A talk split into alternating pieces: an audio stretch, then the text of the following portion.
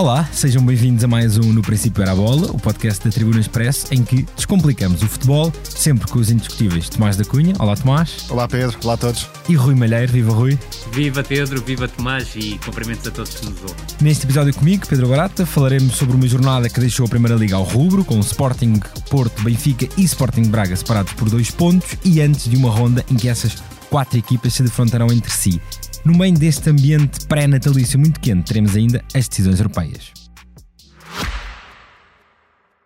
Este podcast expresso é só um de muitos que pode ouvir no site do Expresso ou na sua plataforma preferida. Histórias inspiradoras, os debates que importam, entrevistas exclusivas. Da cultura à política, da economia ao humor. Ouça onde e quando quiser. Fica a par das últimas novidades em expresso.pt/podcasts e nas nossas redes sociais.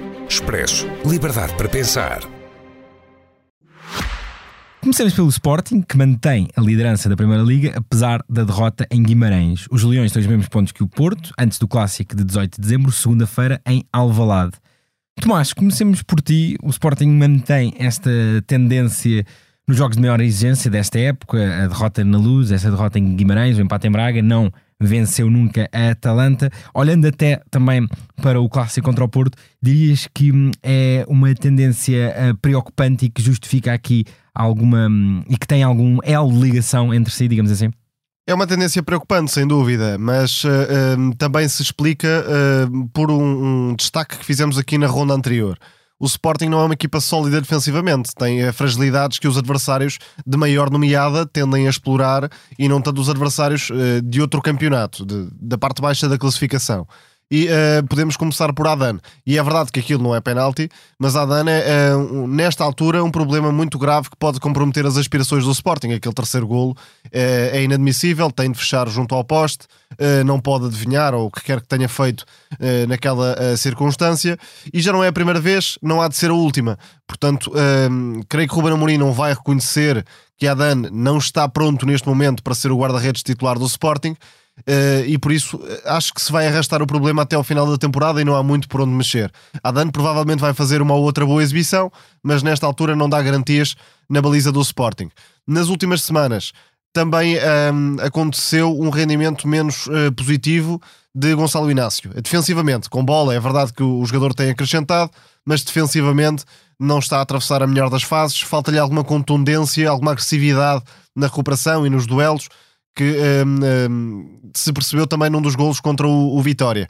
Depois, uh, nesta partida em concreto, além das trocas prematuras de Ruben Amorim na segunda parte para tentar salvar os jogadores que estavam em risco de exclusão, houve um Sporting um bocadinho mais perdulário do que seria desejável na, no ataque, uma exibição uh, a fazer lembrar a de Braga, muito trapalhona, uh, com erros de decisão e erros técnicos de Jóqueres. É um jogador que tem de controlar esta tendência para resolver tudo sozinho. É verdade que muitas vezes consegue fazê-lo, mas não vai dar sempre. Tem de envolver mais a equipa. Uh, Ruben Amorim não estava muito confiante com a equipa na primeira parte e por isso lançou Nuno Santos ao intervalo para trazer maior ameaça no corredor esquerdo e foi por aí que o Sporting criou muitos desequilíbrios. Agora, contra o Vitória, que é uma equipa que também que disputa sempre os jogos e que teve algumas exibições muito destacadas, em concreto Tomás Andal na zona central. Grande jogo, provavelmente o melhor que já fez na primeira divisão com a camisola vitoriana. O Sporting não pode uh, ser tão perdulário nas duas áreas, a falhar golos e depois a, a permitir demasiadas facilidades ao adversário na, na zona defensiva. Rui, o jogo deixou muitos destaques de ambos os lados, desde logo o Vitória, apesar de ter tido já quatro treinadores ao longo de, desta época, está a quatro pontos do Sporting Braga, que é a última equipa daquele pelotão da frente. Uh, mas como é que leste as opções de Ruben Amorim? Jenny Catamo a titular, depois as mexidas no começo da segunda parte, a saída do Ullmann do meio campo. Como é que foste vendo a abordagem do técnico do Sporting em Guimarães? Eu, curiosamente, acho que o Ruben foi permanentemente proativo, ou seja, foi proativo na escolha do 11 inicial, até o, o facto de ter uh, apostado numa fase de, de construção em 4-2-4, uh, depois a criação, sim, já várias vezes em 3-2-5, mas quis surpreender, ou seja, partir o jogo de espelhos, porque são duas equipas que partem de estruturas similares, mas também muito mérito para a forma como o Vitória também trabalhou nesse aspecto, porque fazia com que o, o João Mendes fosse muitas vezes terceiro médio e terceiro avançado, ou seja, tinha esse, esse duplo papel. Portanto, foram dois técnicos proativos, mas com o Sporting claramente a ter, a ter mais bola e o Vitória muito na expectativa em relação, em relação ao jogo. Indo concretamente ao caso da, das substituições, creio que ao intervalo, e o Tomás já tocou nesse aspecto, o Rubén Amorim não estava satisfeito ou totalmente satisfeito com a exibição do Sporting e quis ganhar o jogo, estava um a um nessa altura, e a entrada do Nuno Santos dá outra vivacidade ao corredor esquerdo da equipa do Sporting, que passou a ter a capacidade para criar desequilíbrios por esse, por esse corredor, e sobretudo ao minuto 62 para além da questão que o Tomás toca, é uma questão muito pertinente de ter havido gestão dos dois jogadores que estavam com quatro cartões amarelos, ou seja, Human e Edwards, eu creio que as duas substituições são feitas para o Sporting ganhar o jogo, ou seja, arriscar com a entrada do, do Trincão e do Paulinho para o apoio ao Jóqueres e colocar o Pote numa zona mais baixa do meio campo, juntamente com, com o Morita, e a verdade é que o Sporting, e basta nos recordar desse aspecto, um minuto e meio antes do Vitória fazer o 2-1, tem uma grande oportunidade para fazer o 2-1, que é uma jogada em que o Trincão busca muito bem nas entrelinhas o Nuno Santos no corredor esquerdo, cá está, o tal dinamismo que o Nuno Santos veio trazer ao corredor esquerdo e depois, em zona de finalização, o Trincão acabou por não marcar. Eu, o Tomás toca num aspecto que eu acho que é essencial para explicar a derrota do, do, do Sporting e também podemos falar daqui a pouco também da, da, questão da arbitragem. Mas a questão é claramente falta de eficácia ofensiva por parte do Sporting. O Sporting não pode ter 70% de posse de bola e, no fundo, criar tão pouco em termos de oportunidades claras de golo, mas é um mérito indiscutível do Vitória Sport Clube na forma como, eh, com o seu processo defensivo e uma organização defensiva coriácea, e muitas vezes em 5-4-1, impediu o Sporting de e chegar os centrais competentes, na maior parte dos casos sem dúvida, grande jogo do Borevkovic, eh, e já, e já tocaste nesse aspecto, em relação a, a travar o Jóqueres, o Tomás Ribeiro também muito certinho e, sobretudo, a ter uma missão de maior grau de dificuldade, porque o Edwards pode tirar um coelho da cartola a qualquer momento, e o Tomás foi muito antecipativo, foi muito inteligente na forma como, como se digladiou com o adversário direto, e, curiosamente, do 5 de trás da equipa do, do Vitória, e não é surpresa para ninguém, o jogador mais instável acabou por ser o Miguel Maga, e é por aí que o Sporting aproveita para desenhar um dos seus golos, nomeadamente o 1 a 0, com o Morita a explorar muito bem a profundidade, mas o Pote a ter aqui um papel uh, determinante e já agora destacar que o Pote terá feito uma das suas melhores exibições Pela qualidade da temporada. das ações, e... não é que tenha estado sempre ligado ao jogo, mas participa nos melhores lances do Sporting, quase todos. Verdade, e em tempos recentes, Tomás, é claramente a melhor exibição do Pote. Uma, uma vez mais com aquele azar que recebe recentemente, o Bruno Varela tira-lhe um grande gol, tem aquele gol anulado que Suéder se calhar. Mas está nos dois gols do Sporting de forma decisiva. Sem dúvida. E, e depois destacar o, o, outro aspecto que me parece crucial e que o Tomás eh, tocou e muito bem foi falta de eficácia defensiva por parte do, do Sporting. O primeiro gol, do meu ponto de vista, é inadmissível, no entanto, sublinhar que não há grande penalidade absolutamente nenhuma e em tempos de VAR é absurdo que aquele lance tenha redundado em grande penalidade, mas não esquecer que o Gonçalo Inácio, tal como o Tomás dizia há pouco, perdeu a primeira bola de forma totalmente inocente para o Jorge Fernandes, parte tudo no lançamento lateral longo do, do Jota Silva, e a segunda bola, mesmo assim, o Adam é lento a sair dos postes para travar o Ricardo Mangas. Mas, sobretudo, destacar-te que quer no 2-1 é uma transição defensiva fraca por parte do Sporting, e aí sim pode ter sentido a, for, a, a falta do Mas também teve a ver com o facto do Sporting procurar claramente adiantar-se no marcador, reage bem ao 2-1 e consegue logo 2-2 numa jogada em que consegue explorar os três corredores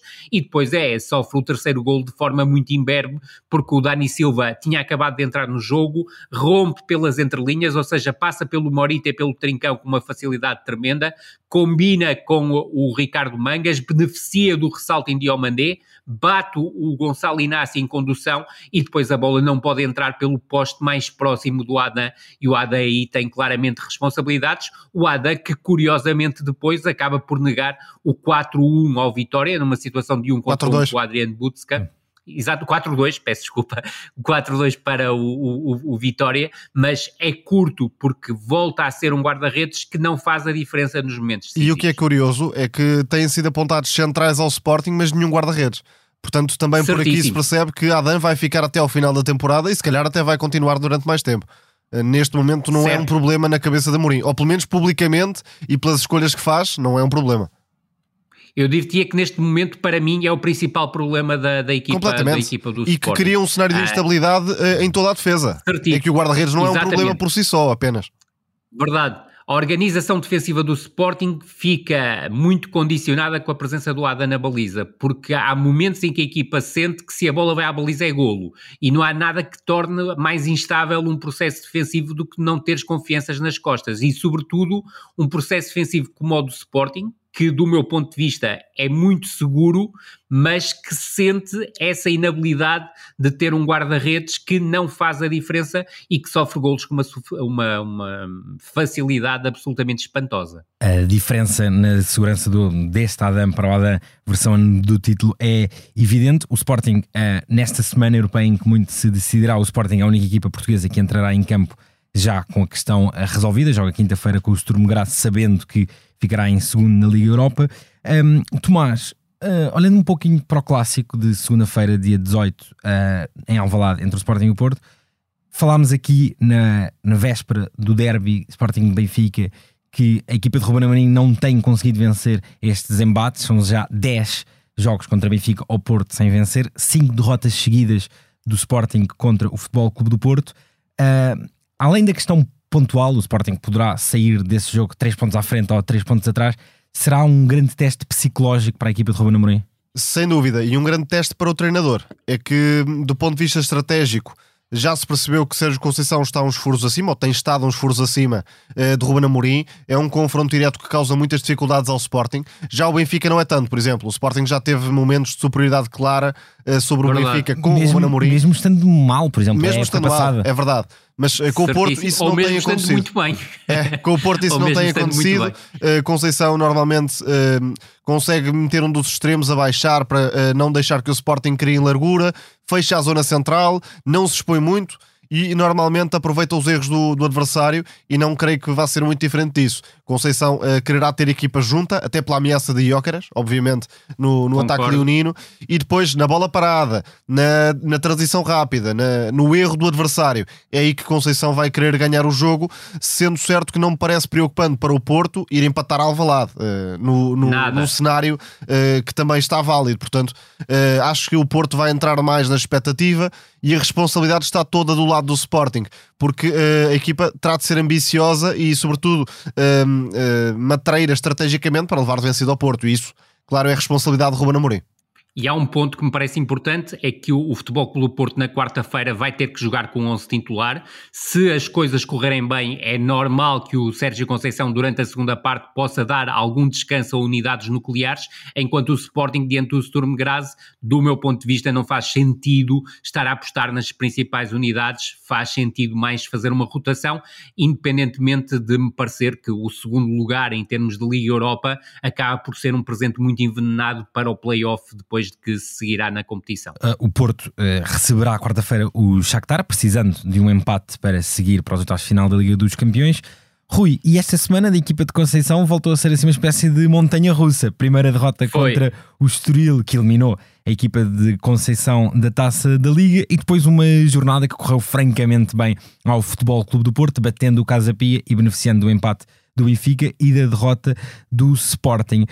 Mas Rui, parece de facto que a grande constância do Porto esta temporada é esta inconstância, não é? Sim, mas temos que falar primeiro do jogo da Taça da Liga, em que a equipa do Futebol Clube do Porto, até do meu ponto de vista, em termos de planeamento estratégico do jogo, não falhou. Foi um planeamento interessante, tendo em conta aquilo que o, que o Estoril tinha feito ah, no, no Dragão um mês antes.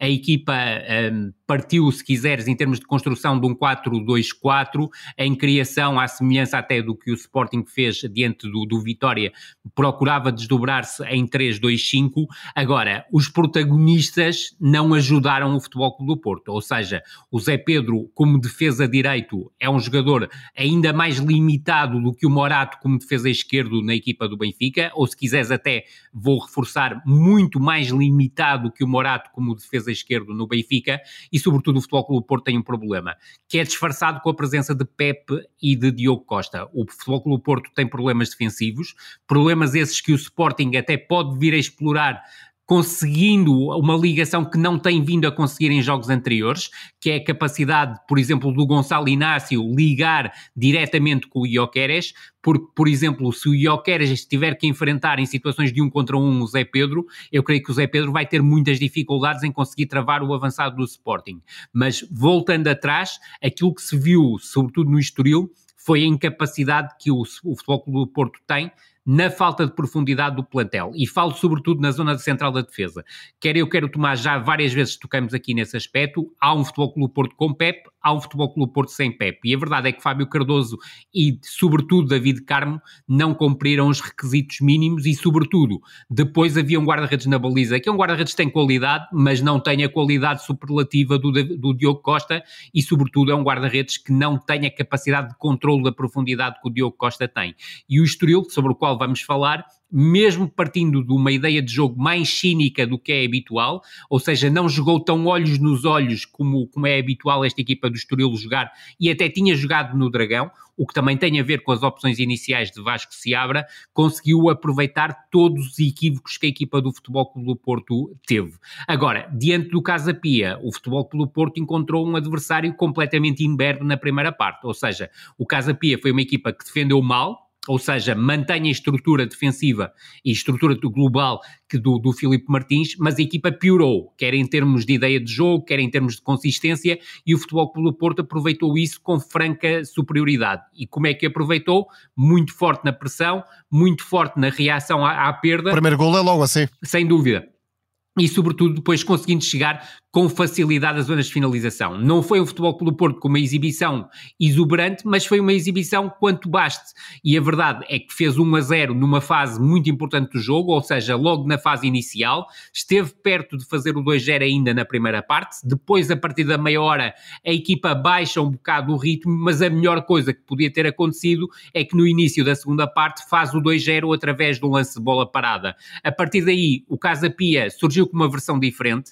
Eu não sei se Tomás concordará comigo, mas eu creio que já já tem que ser titular Completamente. Entrou e fez os melhores lances de ataque do Casa Pia óbvio, óbvio, e não se percebe porque é que perdeu a titularidade com a mudança de, de treinador. É, é, admito que possa ter problemas extra-futebol, são os únicos que podem explicar que um jogador com a qualidade dele não seja titular nesta equipa do, do, do Casa Pia, mas a verdade é que o Futebol Clube Porto, na segunda parte, acabou por gerir o jogo da forma que mais lhe convinha, fez as substituições que lhe interessava, poupando as unidades nucleares, e depois acaba por chegar ao 3-0 uh, ah, com alguma, com, a, com alguma alguma felicidade face àquilo que estava a ser o jogo na altura, porque o Casa Pia estava espevitado, tinha enviado uma bola, uma bola ao poste, mas muito bem, e o Eustáquio acabou por ter um papel nuclear, quer no primeiro, quer no terceiro golo, a servir o Pep para a finalização vitoriosa. Agora, não deixa de ser curioso que bastou o Pep marcar o 3-0 e sair de campo para ser poupado, ou seja, para ter 10 minutos de descanso, que na idade do Pep acabam por ser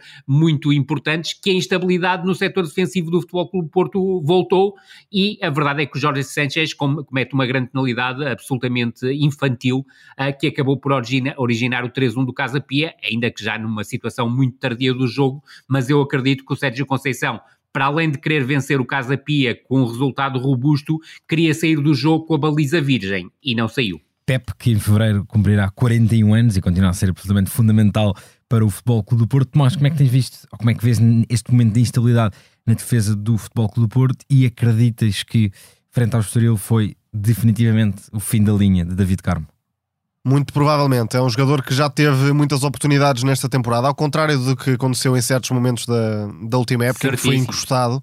Mas uh, nesta altura, um jogador que uh, no cenário da defesa do Porto onde muitas vezes não há Pep e havia o espaço ideal para David Carmo se afirmar como o líder, o patrão da defesa do Porto, isso Até não aconteceu. É o único canhoto. É, é, verdade, é um jogador que tinha o contexto certo para se afirmar e para ganhar de facto uh, estatuto e justificar o investimento na defesa do Porto, mas os erros claro sucedem-se. E não estou a falar apenas de erros defensivos. Uh, de abordagem, de excesso de impetuosidade, por vezes também com bola. É um jogador que está pouco à vontade e que claramente está a passar ao lado desta aposta do Porto. E também dá a sensação que é um central que se protege pouco ele próprio, não é? Porque estando neste momento de instabilidade, é verdade. aquelas abordagens. E joga sempre uh, no risco, de forma pouco cerebral. Joga sempre no limite. É, e mesmo. acaba por comprometer a equipa. Agora, olhando para este cenário da defesa do Porto e para as limitações individuais que são evidentes, o Porto não sofre muitos gols no campeonato. Aliás, é justo dizer que esta temporada está a ser marcada mais uma vez pelas deficiências no ataque. Uh, por exemplo, é a melhor defesa do campeonato. É, exatamente, e ajuda também Sim. ter Diogo Costa na baliza, claramente. Claro. Olhando para este jogo, se calhar há dois meses o Porto não o ganhava. Só o facto de ter Ivanilson e de marcar nos primeiros minutos faz toda a diferença na tranquilidade tática e, e emocional da equipa uh, na abordagem ao resto do jogo. É que não marcar na primeira meia hora, chegar ao intervalo 0-0, é uma coisa completamente diferente do que estar a ganhar aos 10 ou 15 minutos. E o Porto tem conseguido fazê-lo mais vezes com, com o Evanilson disponível. Depois, uh, as características da equipa mudam eh, do 8 para o 80, uh, ou do dia para a noite, tendo um lado esquerdo uh, com João Mendes e Ivan Raim em vez de ter Zaidu e Galeno. Zaidu e Galeno são uma fonte infinita de perdas de bola. Cada bola que vai para lá, normalmente, acaba por ser inconsequente. Galeno é um jogador mais de ataque ao espaço, aí sim consegue fazer a diferença, mas quando recebe no pé, normalmente acaba por prejudicar a equipa. Zaidu a mesma coisa. Com João Mendes e Van Reimer, pelo menos o Porto ganha um bocadinho de uh, nível técnico, de alguma paciência, de alguma pausa, alguma criatividade. E repito, João Mendes não é um lateral estratosférico, muito longe disso, mas pelo menos não falha todas as recepções e todos os passes cada vez que a bola chega. E comprometeu uh, naquele lance em que faz um passe atrasado uh, para o adversário, aí o Casapia uh, podia ter marcado, mas de facto com Ivan Raime a jogar na meia esquerda e João Mendes a receber na, na lateral, o Porto ganha alguma estabilidade e torna-se uma equipa pelo menos mais segura no ataque organizado. E creio que Ivan Raime, a médio prazo, tem tudo para ser de facto uma das referências criativas desta equipa. Depois, importa perceber onde é que vai encaixar Galeno, por exemplo, em Alvalade Acredito que Galeno vai ser o titular para atacar Ricardo Gaio nessa partida. Depois é, é, de destacar, obviamente, a exibição de Eustáquio. Uh, muito inteligente na forma como uh, rompe na linha defensiva, uh, com presença na grande área para depois definir criteriosamente e de facto foi o melhor em campo nesta partida. Tem, está a atingir o nível que estava a mostrar antes do Mundial, porque ele depois do Mundial e teve uma lesão no Mundial, nunca conseguiu recuperar o nível exibicional que vinha mostrando anteriormente e em que estava a ser um jogador absolutamente E com o Alan Varela, que não sai da posição, é fundamental ter um jogador Verdade. mais de chegada à área como é o Eustáquio. Completamente de acordo. Rui, que um, futebol clube é que projetas em uh, Alvalade, tendo em conta esta quadratura do círculo de juntar Taremi e Evanilson, mas também robustecer um pouco o meio campo? Sim, é, é, um, é, um, ponto muito interessante. Eu creio que a partida com o Shakhtar também vai ajudar a definir qual será o 11 titular da equipa do, do Futebol Clube Porto, porque repara, com muitos jogadores no limite do ponto de vista físico, pode haver baixas para o jogo diante do, do, do, uh, do Sporting. E repara que nos últimos jogos de maior grau de dificuldade que o Futebol Clube Porto tem tido, tem havido essas lesões. Portanto, vamos ver como, como o Saidu estará. Está sempre ali no, no, no limite. É um jogador absolutamente determinante para jogar o clássico diante do, do, do, do Sporting. Creio que uh, pensar numa dupla Fábio Cardoso uh, e Zé Pedro com uh, Jorge Sanchez ou João Mário como lateral, mas pensando em, jo em Jorge Sanchez como lateral direito e Zaidu como lateral esquerdo, convenhamos que é uma quádrupla, um, um quarteto de, de, jogadores que não é jogador, não são um quarteto de jogadores para a equipa que luta pelo título. Só no Futebol Clube do Porto é que isso é possível. E o Zé Pedro até foi determinante na construção do resultado com o Casa Pia. Verdade, verdade. É que também, também participa no primeiro gol e depois marca o segundo sabendo-se que não é um central particularmente talhado para a construção interior, se quisermos. É um jogador Mas que bate um muito mais a, a, bola. Exatamente, a bola na, na, na, frente. Mas atravessa também uma fase de confiança, porque ele neste momento percebe que é melhor defesa central do que o Fábio Cardoso e bem melhor que o, que o David Carmo. Porque o futebol também é, como se costuma Está dizer, e, é, eu. É exatamente. O futebol é momento, e neste momento o Zé Pedro sente essa confiança, e isso ajuda um jogador que vem da equipa B a suplantar-se, porque eu vi muitos jogos do Zé Pedro na equipa B, conhecia também o Zé Pedro do Geral da Amadora e curiosamente cheguei a vê-lo nos júniores do, do, do, Vizela. E ele está num nível acima do que realmente vale. E isso passa também pela capacidade mental que o jogador teve. E repara que, por exemplo, a jogar a defesa direito diante do Estoril acumulou equívocos, que não é a posição natural do, do, do, do jogador. Agora, em relação ao Futebol Clube Porto em Alvalade, eu creio que o, o Futebol Clube Porto vai partir de uma premissa que é importante, é que o Sporting joga muito mais que o Futebol Clube Porto nesse jogo. Isto, obviamente, do, do meu ponto de vista. Do ponto de vista estratégico, creio que o Sérgio Conceição vai montar várias ratoeiras ao Ruben Amorim, ou seja, vai haver um Futebol Clube Porto que em alguns momentos vai pressionar alto, mas noutros momentos vai recuar o seu bloco.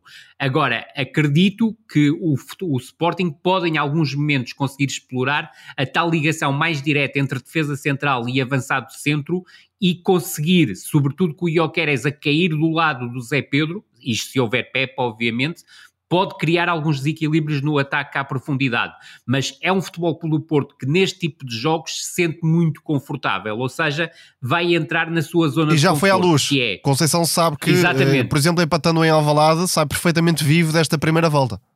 Sem dúvida alguma. E, e, então, se ganhar, sai como líder do campeonato, que é uma coisa, sobretudo, tendo em conta a falta de qualidade exibicional que o Futebol Clube Porto teve em grande parte desta primeira volta, dos, do, das reviravoltas que conseguiu em tempos de descontos, de golos salvadores a 10, 12 minutos depois da hora, a equipa do Futebol Clube Porto chegar praticamente ao final da primeira volta como líder isolado do campeonato é incrível face àquilo que foi o rendimento do Futebol Clube Porto na maior parte dos jogos. Agora, o Tomás também tocou num ponto muito importante. Este Futebol Clube Porto não vai pensar o jogo do Sporting meramente do ponto de vista defensivo defensivo, vai pensar também do ponto de vista ofensivo.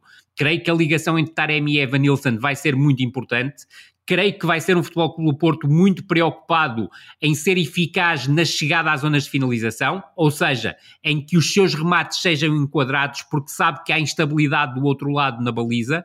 Depois, há um aspecto que me parece muito importante na equipa do Futebol Clube Porto. Eu concordo com o Tomás. A equipa do Futebol Clube Porto ganha muito mais qualidade com bola se vem Reimer jogar, mas eu acredito que vai ser o Galeno a jogar.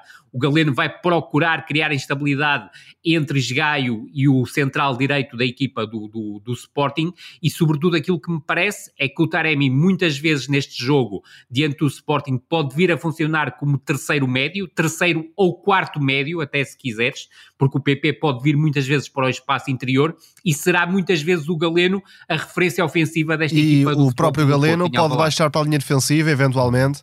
Uh, para fazer definitivamente e depois disparar no ataque para entrar na, nas costas de Gai e dar profundidade. É ser o quinto elemento da, da equipa em momento defensivo e ser a referência ofensiva em momento ofensivo. É que Taremi e Vanilson não são avançados profundos e por isso pode fazer Exatamente. falta Galeno. Verdade, é esse o ponto. E não deixa de ser curioso, já que estávamos a falar sobre isso, porque antes do jogo do Estoril, o Tomás, creio que não fizeste o jogo, pois não? O Estoril Porto não. Exatamente, mas uh, vários dos nossos colegas anteviam o Futebol pelo Porto a jogar como uma estrutura A3 com o Francisco Conceição a fechar o lado direito. E a verdade é que isso não aconteceu, foi o Zé Pedro que fez defesa direito, mas em alguns momentos o Futebol Clube Porto, em organização defensiva, fez linha de 5. E curiosamente, quem fez o quinto homem foi o Galeno e não o Francisco Conceição.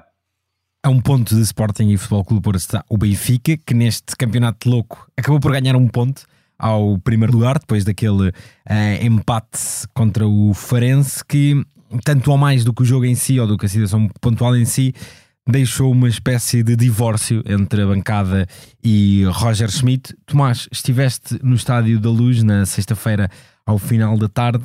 Uh, como é que viste aqueles momentos, particularmente depois daquela dupla substituição ao minuto 65? Desde que faço jogos ao vivo e já lá vão uns aninhos. Uh, És um veterano visto... quase. Não, não tanto, mas já lá vão uns aninhos. Feliz ou infelizmente. Uh, nunca tinha visto nada, nada assim.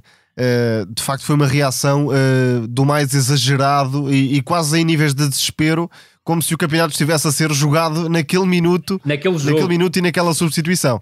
E, e não foi o Bem caso. feita, já agora. É, é, verdade, podemos ir a isso, mas acima de tudo, e, e, temos sido bastante críticos de Roger Schmidt e creio que com Sem toda dúvida. a validade, porque o trabalho nesta temporada tem sido francamente negativo, eh, mesmo em jogos em que até venceu com um trabalho que não ajudou a equipa. Por exemplo, o derby com o Sporting, naquela segunda parte, eh, destacámos-lo aqui, Schmidt não ajudou a equipa, quem ganhou foram os jogadores nesta partida não aponto propriamente nada ao treinador do Benfica. Uh, e uh, percebendo que há um, uma paixão por João Neves, percebendo que é um excelente médio que o Benfica tem no plantel, mas uh, olhando para as características de João Neves, e, e para João Mário e para as de Coxo, aquela troca não só foi numa fase ideal da partida, o Benfica estava em desvantagem e até marcou pouco depois, como foi uma leitura bem feita da, da parte de Roger Schmidt. Em primeiro lugar, João Neves friamente é um jogador que equilibra a equipa, destrói muito jogo, mas do ponto de vista criativo não está ao nível nem de Cocos nem de João Mário. Eh, não há como inventar e, e, fugir a isto. Aliás, se quisermos ir aos números propriamente ditos, nesta temporada, em 21 jogos, João Neves tem um golo de bola parada e uma assistência. Certíssimo. Não tem mais do que isto. Isso mesmo. E naquele momento parecia que Roger Schmidt estava a tirar o Jonas, que uh, ia marcar um hat-trick na parte final para uh, vencer contigo. o Farense. E claramente isso não iria acontecer. Portanto, Coxo, não estando a fazer um bom jogo, dava mais garantias ao nível do passe e da criatividade a Roger Schmidt. Aliás, participa na jogada que, que dá o empate com um passe em diagonal para, para a meia-direita. E João Mário, que não estando também a fazer uma exibição brilhante, recuando uh, no terreno, podia emprestar alguma criatividade, alguma chegada à área. Chegada, alguma chegada à área. É um jogador que nas últimas. E ofereceu. É, na última temporada tem vindo a, a marcar golos. Portanto, parece-me totalmente válida uh, a leitura de Roger Schmidt.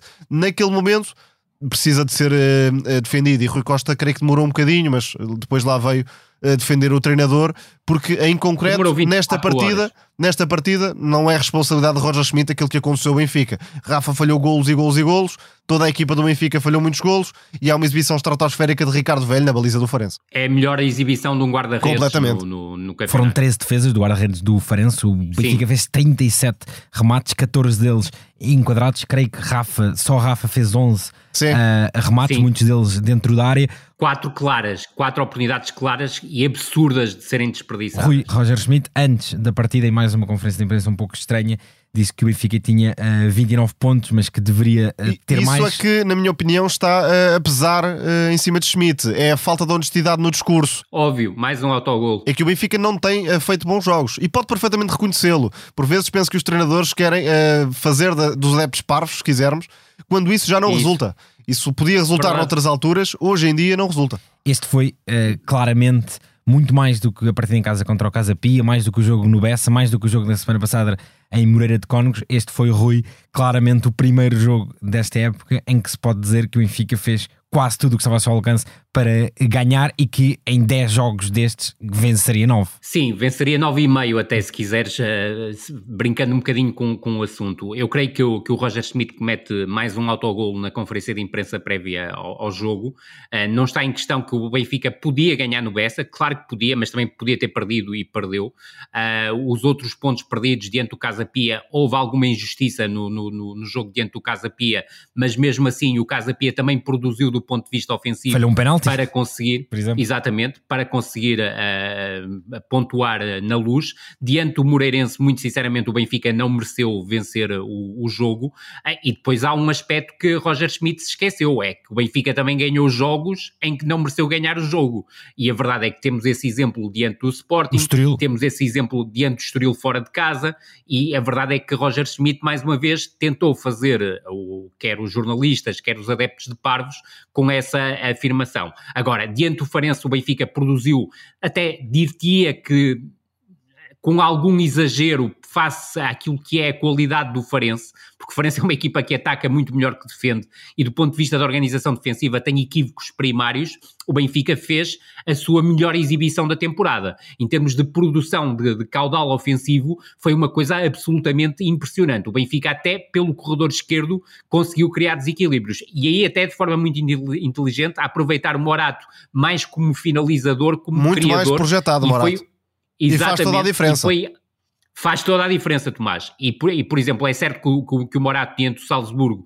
vai jogar como defesa central, salvo alguma surpresa maiúscula por parte de Roger Schmidt, que seria, por exemplo, colocar o Tomás Araújo a defesa central e manter o Morato a, a, a defesa esquerdo, defesa, e neste caso diante de Farense, lateral esquerdo, mas aí, até nessa, nesse aspecto em que o Benfica tem falhado redondamente nos últimos jogos, o Benfica, diante do Farense, conseguiu explorar o corredor direito, conseguiu explorar o corredor central e conseguiu explorar o corredor esquerdo, mesmo mantendo o Morato e o João Mário a jogar pelo corredor esquerdo. O João Mário esteve muito bem a, buscar muitas vezes o espaço interior, conseguiu encontrar espaço na, nas entrelinhas e aquilo que me parece que sai da primeira parte do Benfica é o tal elevado caudal ofensivo que a equipa conseguiu produzir e a entrada do Cockchu na equipa melhora a equipa do ponto de vista ofensivo, melhora a equipa na construção e na criação teve corredor esquerdo.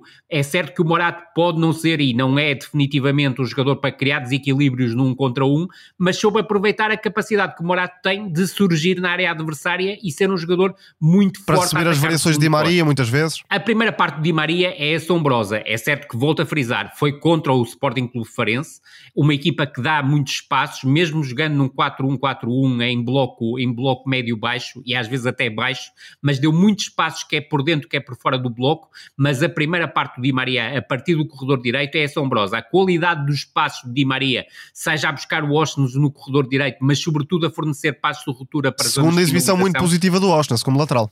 Sem dúvida, mais uma vez, e agora e até te digo uma coisa, Tomás, neste momento eu começo a ter dúvidas de quem é o lateral direito titular da equipa do Benfica. Pois é, que Bá também não estava a fazer uma época fabulosa.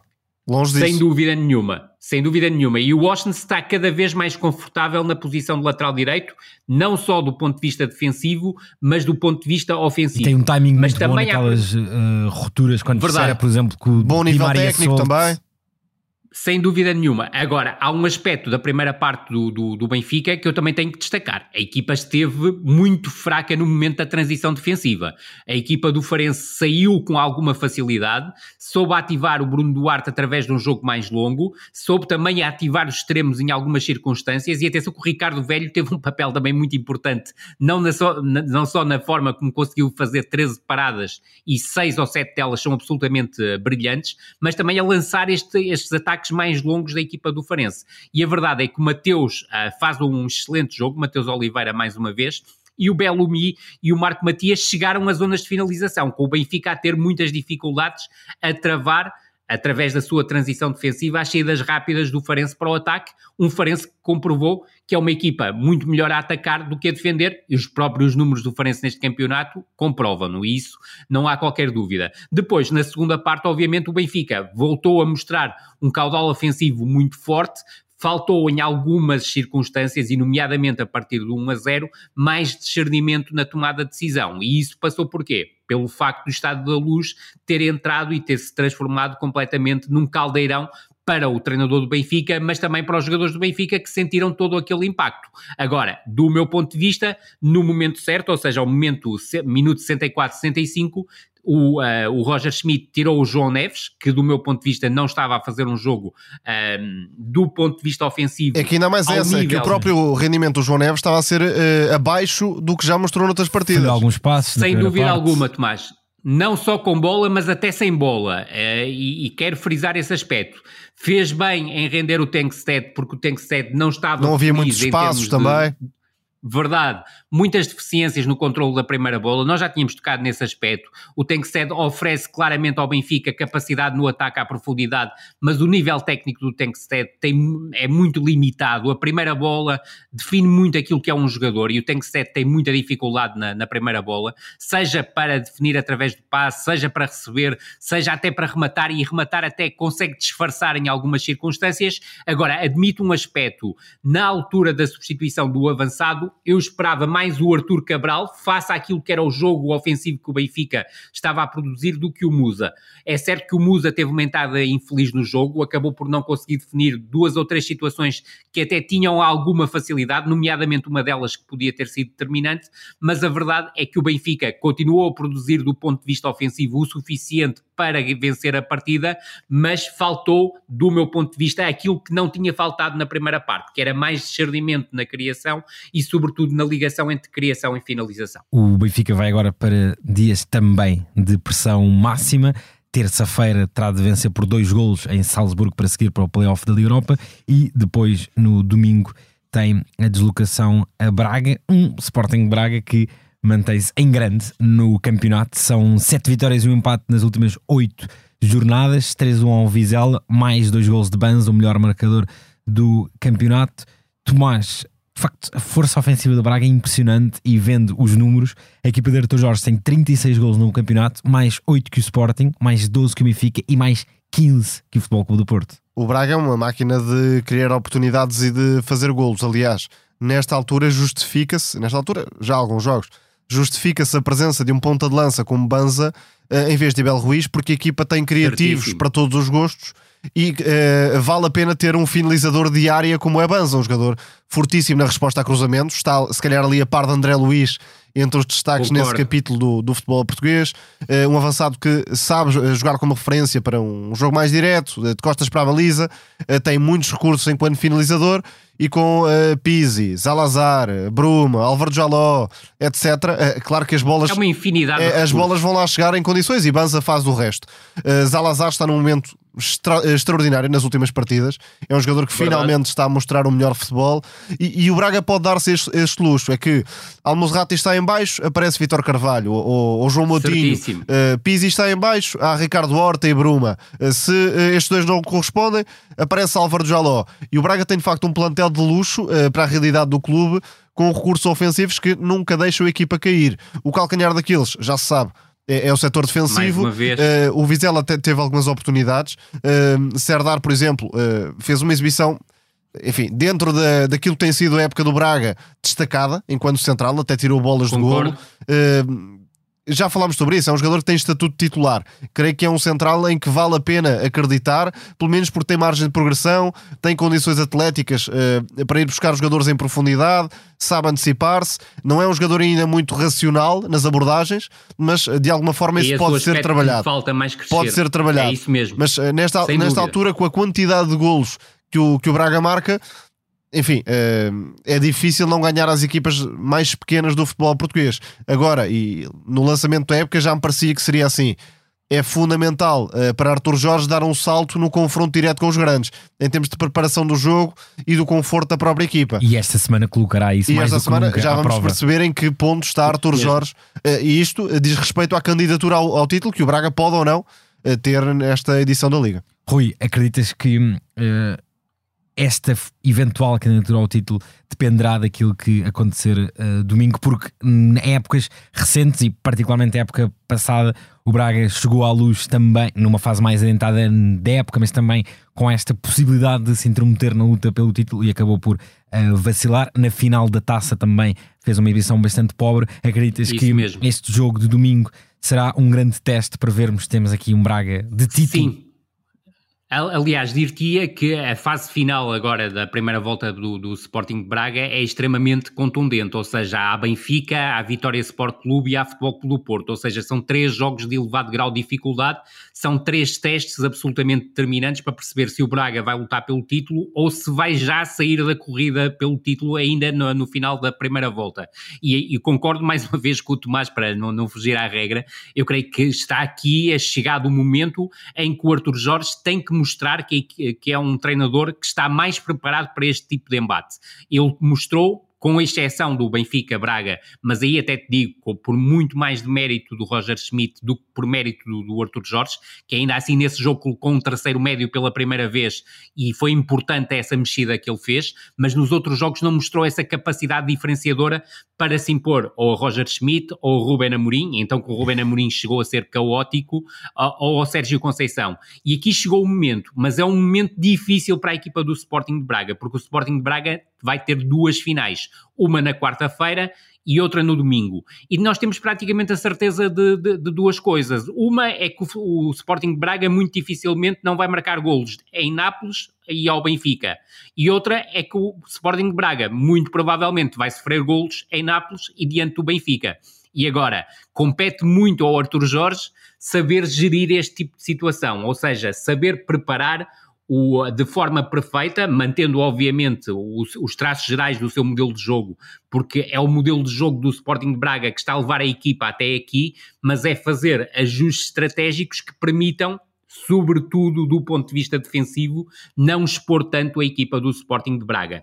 E repara que o jogo em Vizela até tem um pormenor que me parece interessantíssimo. O Vizela neste momento é o último classificado do campeonato mas convenhamos que da forma como a classificação está, uh, praticamente do sétimo até ao décimo oitavo, a diferença é curtíssima e uma ou duas vitórias podem mudar completamente a situação das equipas. Mas referindo-me concretamente a este jogo do Vizela diante do Sporting de Braga, o Vizela estava a ser superior ao Braga antes de sofrer 1 a 0, estava a ser superior ao Braga no momento em que sofre o 2-0 e a verdade é que o Sporting de Braga consegue ter esse poder de definição através do Banza que é completamente diferenciador. E a verdade é que o Sporting Braga sofre um golo, mais uma vez de forma imberbe, na sequência de um lance de bola parada, um erro pouco normal do Mateus. Normalmente não é o Mateus que falha neste tipo de circunstâncias, mas falhou. Atenção também é Essente, que é um avançado que dá muito trabalho, e o Serdar, tal como o Tomás disse, voltou a ser um central muito importante para a equipa do Sporting de Braga travar algum tipo de movimentação que o Essente tem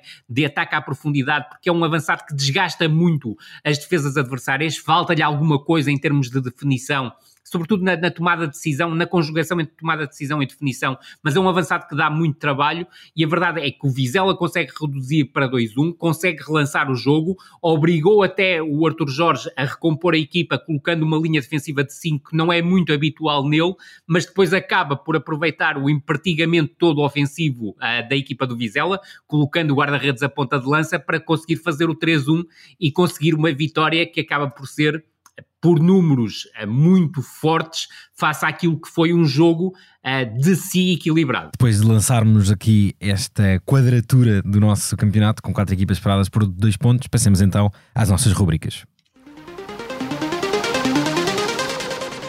Na Revienga Rui, queres destacar o Estoril, que vive dias muito felizes, são sete vitórias em 11 jogos, com a Vasco se abra no comando e aqui um duplo triunfo, um 7-1, uh, bastante Isso marcado mesmo. pela profundidade do plantel, 3-1 ao Porto, 4-0 aos Chaves, sendo que de uma partida para a outra, Vasco se abra só manteve quatro titulares. Verdade, isto comprova uma coisa, Pedro, que é a questão, é, a equipa do Estoril começou muito mal a temporada com o Álvaro Pacheco, há um momento... Mas com aqueles gols todos é nos segundos, não é?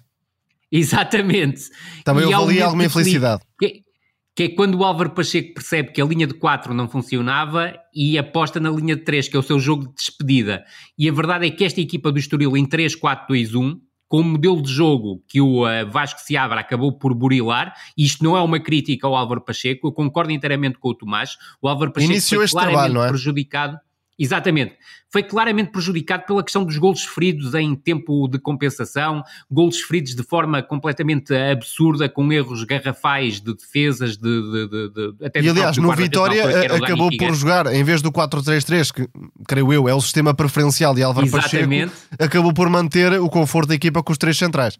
No, no, do, com os três centrais, o que fez toda a diferença. E faz toda a diferença nesta equipa do Estoril, porque reparem, por exemplo, um jogador como o Raul Parra, que no início da época foi utilizado como lateral direito, fez exibições perfeitamente medíocres, que até fizeram com que perdesse a titularidade. Hoje em dia, como central pela direita, parece já outro tipo de, de, de jogador. Mas a verdade é que, diante do Futebol Clube do Porto, a equipa do, do, do Estoril rodou muito a equipa, rodou mais a equipa do que eu estava à espera. E mais e do que o Futebol Clube do Porto até. Estava à espera, exatamente, até por causa do ajuste estratégico que o, que, o, que o Sérgio Conceição acabou por fazer. Mas a verdade é que foi uma equipa tremendamente competitiva e, sobretudo, foi uma equipa que cresceu aos 35 minutos com a entrada do Mateus Fernandes para o lugar do Alex Soares. Nada contra a exibição do Alex Soares, estava a fazer uma exibição. Mas Mateus Fernandes é outra coisa. é outra louça, acrescentou imenso do ponto de vista ofensivo e até defensivo à equipa do Estoril, muito forte na recuperação de bola, muito forte a nível do passe, muito forte a nível da, da condução, quer eu, quer o Tomás, já tocamos aqui nesse aspecto, não quero fazer uma analogia profunda ao Mateus Nunes, mas é um jogador que no Sporting pode vir a ter um papel não diria similar, mas com alguns pontos uh, de encontro àquilo que oferecia uh, o Mateus Nunes à equipa do, do, do Rubén Amorim. E até a jogar neste modelo uh, e num sistema muito próximo ao, ao, que encontraria no Sporting. Ou encontrará, Sem E repara, ver. Tomás, que o Mateus Fernandes até poderia ser o avançado interior esquerdo nesta equipa do Estoril. Perfeitamente. Mas o facto de estar a jogar como médio centro esquerdo está a, a, dimensionar ainda mais o seu futebol e a provar que é um jogador que pode jogar nessa posição na equipa do, do Sporting. E depois a dizer que a entrada ao intervalo do Rafi Kitano no jogo diante do Futebol Clube Porto desmanchou a equipa do Futebol Clube Porto, sobretudo na etapa final, porque o Rafi Kitano fez aquilo que quis da, da, da, da defesa do, do Futebol Clube Clube Porto. No jogo de ontem, Uh, e esqueci-me de referir um jogador e fazer aqui a ponte, e vou fazer a ponte do jogo de Fogo do Porto para o, para o jogo do, do Desportivo de Chaves, através de um jogador, que é um jogador que está a fazer uma época imensa, que é o Rodrigo Gomes. O Rodrigo Gomes faz uma partida completa. É o melhor lateral direito da Liga, esquerdo. com alguma distância. Exatamente, ver. sem dúvida alguma, Tomás. Faz um grande jogo como ala esquerdo diante do Futebol pelo Porto, parou o Francisco Conceição em vários momentos, criou desequilíbrios do ponto de vista ofensivo, seja frente ao Francisco Conceição, não tanto, mas sobretudo ao Zé Pedro, e depois na segunda parte face ao Jorge Sanchez. No jogo de ontem, começou a partida e fez grande parte da partida como, como lateral ala direito, e concordo inteiramente com o Tomás, é o melhor lateral ala direito deste campeonato. Marca dois golos, sentido de oportunidade, capacidade de desequilíbrio, capacidade de atacar. E se calhar o lateral esquerdo faz... seria Francisco Moura, seja, dois jogadores uh, sem dúvida que vieram do Braga. Com, completamente de acordo contigo. Acho que esse aspecto é absolutamente crucial. Mas faz os dois golos, faz uma assistência e depois, no momento da alteração, entre, o Wagner Pina entra para a ala direito e é um jogador também muito interessante que está a crescer muito bem nesta equipa do Estoril, vindo do sub-23 e o, e, o, uh, e o Rodrigo Gomes passa para a ala esquerdo e está na assistência para o quarto gol do Heriberto que finalmente conseguiu encontrar a baliza adversária porque ele tem tido muita dificuldade, muitas bolas ao poste, algumas também mais definições por parte do Heriberto no momento da definição. E repara numa coisa, o Cassiano fez um grande jogo diante do Futebol Clube do Porto, o Alejandro Marques nem sequer foi utilizado no jogo de Futebol Clube Porto. Quem entrou para o substituir foi o João Carlos, que também entrou bastante bem na partida. E ontem o Cassiano é titular, o Alejandro Marques entra na partida e faz o terceiro gol da equipa do Estoril. São jogadores de características completamente diferentes, quer o Cassiano, quer o João Carlos, quer o Alejandro Marques. O Alejandro Marques é claramente o mais perfumado dos três, mas a equipa do Estoril vive num momento de confiança tão grande que qualquer dos avançados é capaz de marcar gol fazendo aqui uma pequena adenda à nossa uh, revienga, é uma notícia das últimas horas a saída de Petit, do comando técnico do Boa Vista, depois de um grande arranque de época, que colocou mesmo uh, os acedrejados em primeiro à quinta jornada. A equipa vive uma fase bastante complicada, dois pontos nas últimas oito jornadas, são conhecidos os problemas dos ordenados em atraso, também várias baixas. Tomás, uh, comentário a essa saída. Vou pegar na situação anterior para depois uh, falar sobre este caso. Eu acho que o Álvaro Pacheco ganhou com a saída do Estoril. O, o Vasco Certíssimo. Seabra ganhou com essa saída e está no clube certo porque é um treinador para lutar por mais do que a manutenção. Certíssimo. Vasco Seabra dificilmente vai acrescentar numa equipa que esteja ali a lutar pelo pontinho, mas é um treinador para Com, projetos médios, no mínimo, do, do futebol português. E está a mostrar isso no Estoril, que tem uma série de individualidades do mais alto nível. E o Álvaro Pacheco acabou por entrar na porta do Vitória, que também parece o clube mais apropriado para uh, o Sem perfil dúvida. do treinador a todos os níveis. E para o Petit é a mesma coisa. Quem vai ganhar com isto, ou, ou, pelo menos, enfim, não perder com isto é Petit, obviamente. Fez um trabalho notável enquanto pôde, vai entrar certamente noutro clube mais tarde ou mais cedo, provavelmente quer descansar a cabeça no, nos próximos tempos. O Boa Vista, merece. neste momento, não é um clube de futebol, é um, um clube a lutar pela vida uh, no dia a dia e, portanto, há coisas mais importantes uh, em que pensar para os jogadores, para os funcionários. Portanto, aquilo que podemos desejar é que, pelo menos, haja aqui algum tipo de recuperação das condições básicas para viver enquanto clube profissional, ainda por cima, um clube histórico do futebol português para se ter um pouco a noção do quadro com que lida o Boa Vista, citamos aqui um, que, uh, o jornal A Bola noticia hoje que esta época já foram suspensos treinos devido ao corte de água e gás por falta de pagamento, com os jogadores a serem obrigados a tomar banho em casa. Creio que isto retrata bem o que tem sido a época do Boa Trata, e, e, e, sobretudo uma coisa, o, o Petit é o treinador dos adeptos do Boa Vista, ou seja, era até hoje o treinador dos adeptos do Boa Vista, e aquilo que cada vez mais me parece é que Vitor Murta não é o presidente dos adeptos do Boa Vista, e esse aspecto parece-me crucial. Deixa-me só dizer-te uma coisa, teria sido muito fácil para o Petit abandonar a equipa há, após a Há quatro ou cinco jornadas, jornada. é verdade Exatamente. Ele teve a oportunidade de treinar o Vitória Sport Clube uh, e não e recusou para se manter fiel à causa xadrezada. E a verdade é que o Petit principalmente o Petit, e em segundo plano também os jogadores, porque os jogadores deram sempre tudo. Uh, repara que neste momento a equipa do, do, do, do, Boa Vista teve extremos a jogar em laterais, teve laterais a jogar a defesas centrais, teve e, e tem. Uh, qualquer baixa que a equipa tenha, o Petit então, era obrigado a remendar a, a, equipa, e depois é preciso perceber isto. Hoje em dia, no futebol da altíssima competição, não pode estar a pedir aos jogadores para treinarem e depois irem tomar banho a casa. Isto é uma situação absolutamente surreal uh, que uh, contada praticamente ninguém a gritaria fora de portas. Cá em Portugal percebe-se, porque já não é a primeira vez que, que acontece, mas sobretudo em 2023 estarmos ainda a viver este tipo de situação é extremamente complicada. O Petit uh, conseguiu resistir até onde pôde. Isto mostra uma paixão enorme pelos adeptos do Boa Vista, pelo Clube Boa Vista, e isso nunca deve ser esquecido por parte dos adeptos. Eu creio que ele levou o clube até onde podia, a, diria mesmo mais, até mais de onde podia, e a saída é absolutamente, uh, dir-te-ia, justa, face àquilo que tem sido um, dois ou três meses absolutamente desgastantes, depois daqueles primeiros dois ou três meses de temporada que também foram ultra desgastantes, mas que tinham a vitamina vitória, que foi muito importante para conseguir a, a equipa do Boa Vista subsistir. E repara que neste momento o Boa Vista ainda está longe da zona de descida, mas se as coisas não mudarem, se o presidente do Boa Vista não conseguir levar a equipa para outro rumo e conseguir resolver este tipo de situações, o Boa Vista, do meu ponto de vista, é o mais forte candidato à descida da divisão.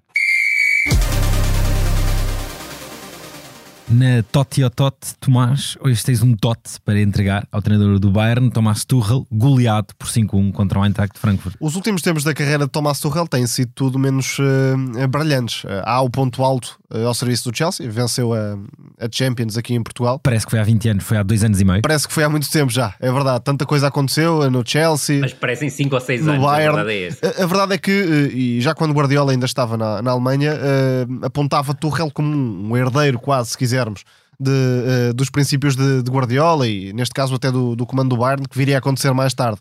Mas o trabalho de Tuchel no Bayern não é uh, nada convincente. Diga-se que apanhou o Bayern no meio de uma crise estrutural, como poucas vezes se viu no clube. Aliás, o último campeonato é ganho.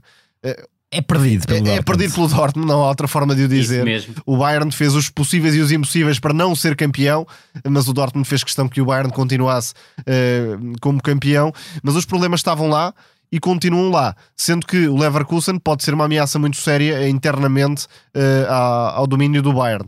Note-se que uh, continua a haver jogadores de uma craveira uh, tremenda, uh, Sané, Musiala, agora com Harry Kane, que está a marcar golos atrás de golos, mas a equipa uh, não defende, pura e simplesmente. E, volta, e volta e meia acontecem estes episódios com o Gladbach ou com o, o Eintracht Frankfurt, neste com caso. O Saarbrücken. o, o Saarbrücken já eliminou o Bayern da, da Taça da Alemanha.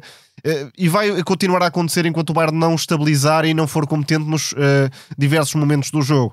A transição defensiva, a transição defensiva não é existe. É Depois os centrais é, é. Uh, não resolvem problemas por si só. Por exemplo, um jogador como o Pamecano uh, anda constantemente entre as super exibições e os fiascos uh, do pior que se pode ver. Isto, obviamente, mesmo, não dá sim. estabilidade à equipa. Sendo que, parece-me isso, o Bayern tem o problema identificado. Note-se que queria contratar o João Palhinha Uh, para pelo menos equilibrar a equipa e dar alguns argumentos na recuperação de bola uh, no último dia do mercado de janeiro. Mas também esse episódio denuncia a incompetência nos bastidores do Bayern já Verdade. há, diria, um, dois anos. É, é, que atacar um alvo apenas no último dia do mercado é sujeitar-se àquilo que viria a acontecer. E, e que, Sem dúvida. E, e, na altura falei sobre isso até na, no Twitter, é mais responsabilidade do Bayern do que do Fulham. Apesar de as pessoas quererem uh, colocar a, a lenha no, no lado do Fulham, é muito mais responsabilidade e de mérito do Bayern em termos de, de planeamento. Thomas Tuchel, depois, não é propriamente um treinador fácil, é um treinador conflituoso, que gosta de, uh, enfim, ter a última palavra e já sabe que o Bayern não é o espaço ideal para uh, uh, viverem este tipo de treinadores. Por isso, não sei bem se Xabi Alonso não vai ser o nome que entrará na porta bávara já daqui a não muito tempo. Talvez como campeão da Bundesliga. É essa a grande dúvida. Já agora, e porque foi uma exibição extraordinária, o Gularsson é mais um nome que uh, o Eintracht Frankfurt uh, descobre, ou enfim, contrata, antecipa-se uh, no mercado, um jogador que veio do Malmo, da Liga Sueca, um dos principais projetos do futebol sueco para os próximos anos, fez uma exibição completíssima, das minhas preferidas de um médio uh, nesta temporada, nas principais ligas europeias, uh, não só na recuperação de bola, também a organizar, a aparecer perto da área, a lançar os ataques. Enfim, foi de facto uma exibição uh, de um jovem ainda, mas que parecia de um médio como Kimmich, por exemplo, se quisermos olhar para o outro lado. No Teatro dos Sonhos, mantemos-nos na Bundesliga. Já fizeste um pouco uma ponte Tomás, uh, o Bayern está a 4 pontos do Bayern Leverkusen de Xabi Alonso, ainda que os bávaros Mas tenham. menos um jogo. é? Exatamente, ainda que os bávaros tenham menos um jogo. A Leverkusen que empatou um frente ao terceiro classificado, o Stuttgart, que está em posições onde já há muito não víamos a equipa. É verdade, e com um trabalho fantástico do treinador Sebastian Honas, que curiosamente até é sobrinho de, de Uli Honas, uma figura Verdade. importante do, do Bayern e do futebol alemão.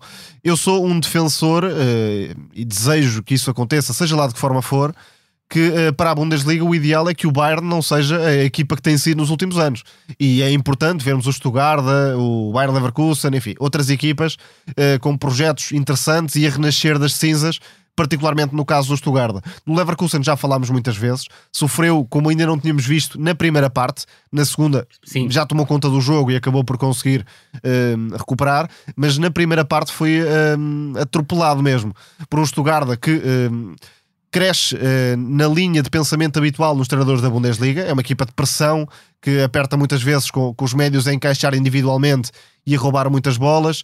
E depois tem uma série de jogadores que eh, de facto estão a valorizar-se. Guirassi é o nome óbvio, perdeu alguns jogos e isso levou o Sebastian Honas a trazer um Dave, um ponta de lança que agora até joga mais descaído para a direita muitas Pela vezes, direita. com Guirassi a cair mais para, para o lado esquerdo.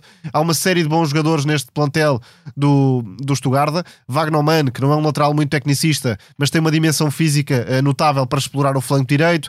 Enzo Millot, eh, um, um jogador eh, que em termos de pausa com bola, criatividade no passe, dá, dá muito à equipa e está eh, a afirmar-se em definitivo. E grande Uma- raio de ação. Ele no primeiro gol tem uma participação ativa no, no corredor direito. Sim, descai mais para a direita também. E mesmo. que descai mais para a esquerda, não é um extremo, é um época. ofensivo que eh, trabalha entre linhas, procura as diagonais, sabe combinar, tem alguns golos também na, na conta. Portanto, é um Stuttgart que eh, finalmente está a fazer jus a- ao estatuto do clube e àquilo que prometia nos últimos anos com Pellegrino Matarazzo, mas não conseguindo fazer uma temporada como esta. E Tomás, É. não sei se concordas comigo, é uma grande época do Zagadou. Também, até ficou ligado ao, ao golo, mas de facto está eh, muito mais estável, acima de tudo. Comete menos erros do que aqueles que víamos, por exemplo, no Borussia Dortmund. Agora, isto tem sido a regra nos clubes da Bundesliga.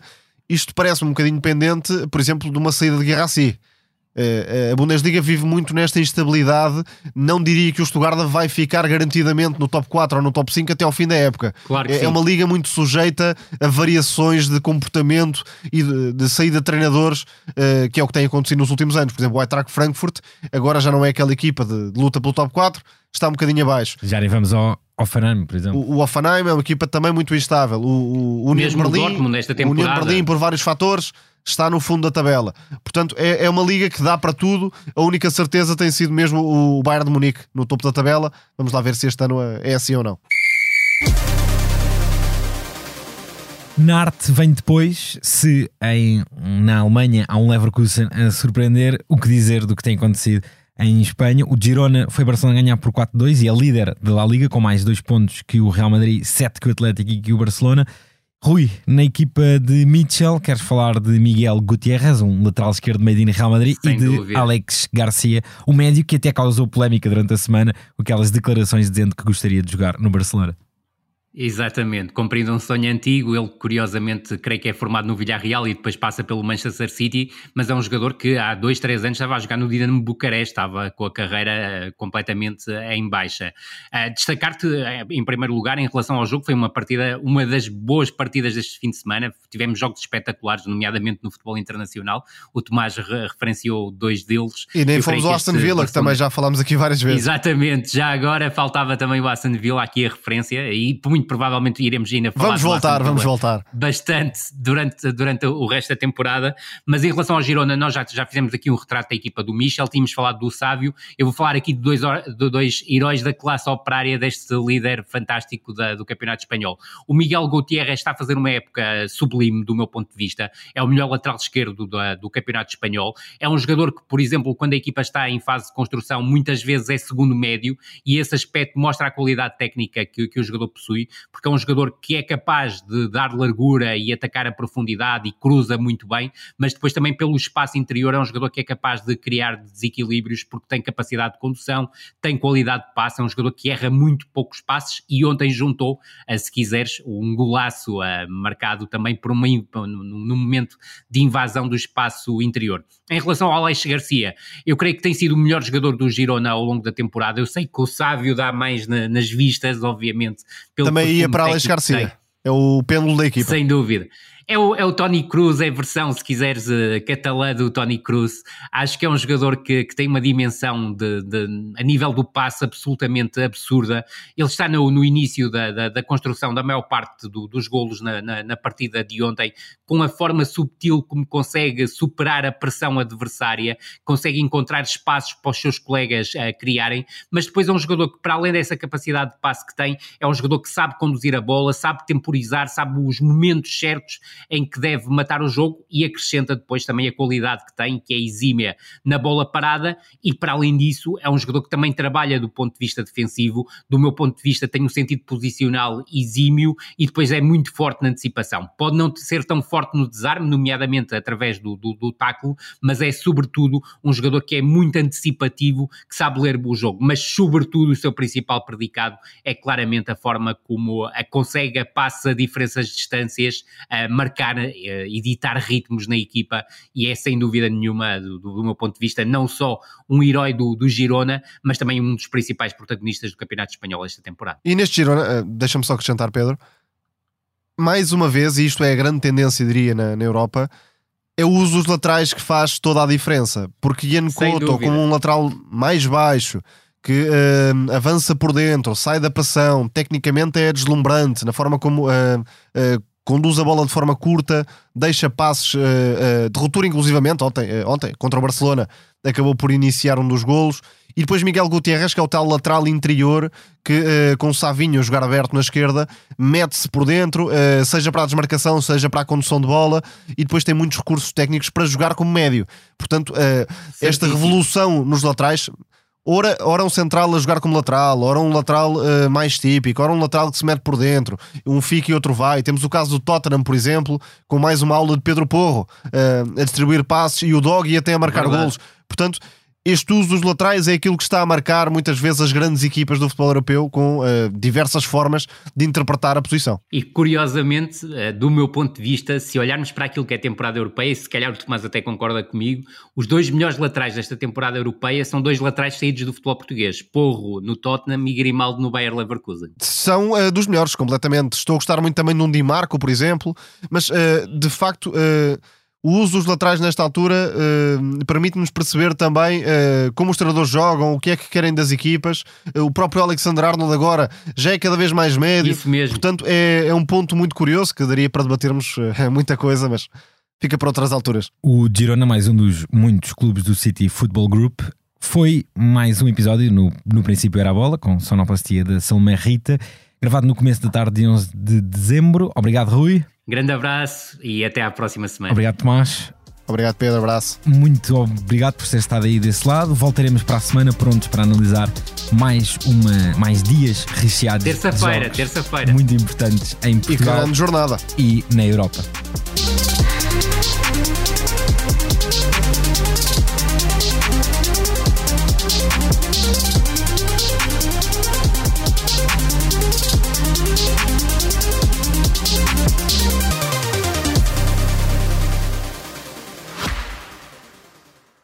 Este podcast expresso é só um de muitos que pode ouvir no site do Expresso ou na sua plataforma preferida. Histórias inspiradoras, os debates que importam, entrevistas exclusivas. Da cultura à política, da economia ao humor.